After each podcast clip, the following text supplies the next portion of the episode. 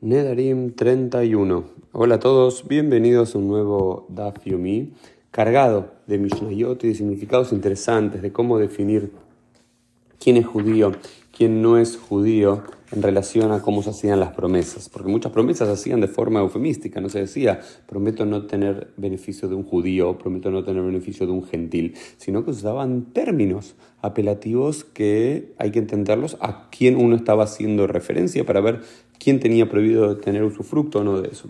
El primero es la diferencia entre un kutim o un samaritano, un shombronim y un yehudi y un israel. Dice, por ejemplo, el que hace una promesa es yo prometo no tener ningún beneficio de un shombrei, de un shoptei Shabbat, ¿sí? de alguien que descansa en el día de Shabbat, tiene prohibido tanto tener beneficio de un judío como de un samaritano, porque los samaritanos también observan Shabbat. Quien tiene, dice, yo hago una promesa de no tener ningún beneficio de aquellos que no comen, eh, que, que, no que comen eh, ajo, al parecer era la costumbre tanto de los judíos como de los samaritanos, por lo cual ambos están incluidos. Pero por ejemplo dice, yo juro no tengo un beneficio de aquellos que ascienden a Jerusalén, como un eufemismo para hablar de los judíos. Está bien, no puede tener beneficio de los Yehudim, de los judíos, pero sí de los samaritanos, porque los samaritanos, los Yombronim, ascienden a el monte Gerizim y no a Jerusalén. Esta es una de las diferencias interesantes.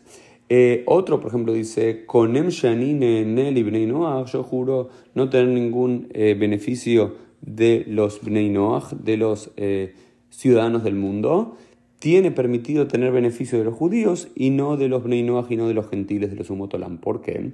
Porque, pero los judíos no son parte del resto de las naciones, parte de los Noach, parte de Umotolam. No, dice que no, la quemará porque desde el momento que hubo un pacto diferenciado con Abraham y con su simiente, todos somos llamados Bnei Abraham, los hijos de Abraham, y no así Bnei Noach y no hijos de Noach porque fuimos diferenciados. Entonces, por ejemplo, también acá hay una diferencia, aquel que dice, juro, ¿sí? Eh, o, prometo no tener ningún beneficio de los arelim, de los incircuncisos.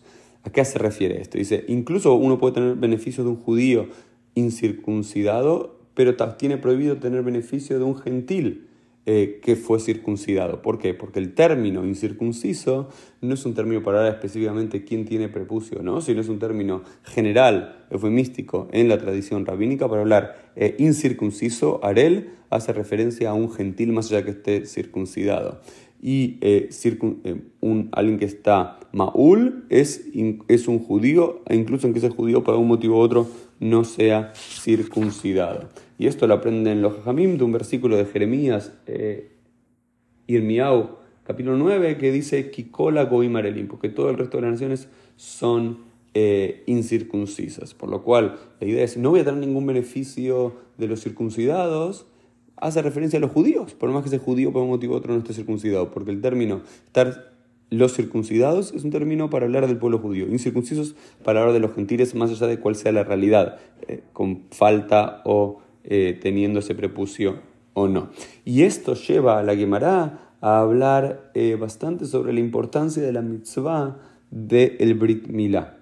Se nos va a hablar de la importancia del Brit Milá, se nos va a decir que el, el prepus, Rabbi Lazar Ben Azaria va a decir usa y erla, que el prepucio es repulsivo, que el pueblo Rabbi Ishmael dijo que Gdolá Milá Shenichretu Alea Britot, el Brit Milá es, es, una de las mitzvot más importantes, es, gran es muy importante la mitzvah del Brit Milá. ¿Por qué? Porque 13 veces se menciona la palabra pacto, covenant, Brit en relación al Brit Milá en Génesis capítulo 17. Entonces son los 13 pactos de, de la Milá.